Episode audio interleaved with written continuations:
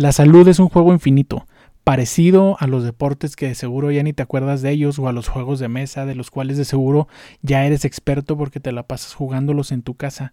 La salud es un juego infinito. Tienes que tener estrategia y tienes que hacer una planificación de cómo vas a sobrevivir durante toda la duración del juego, que en realidad no sabes cuándo se va a acabar, con todos los recursos que tienes, que muy seguramente tus recursos son finitos.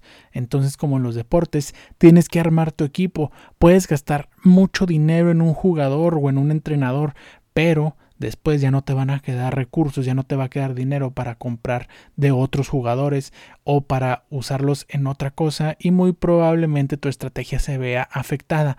Entonces en esta época de cuarentena quiero que te quede muy claro que tienes que armar una estrategia para mantener tu salud en este tiempo infinito porque no sabes cuándo vas a dejar de vivir y cuándo tu salud ya no va a ser importante.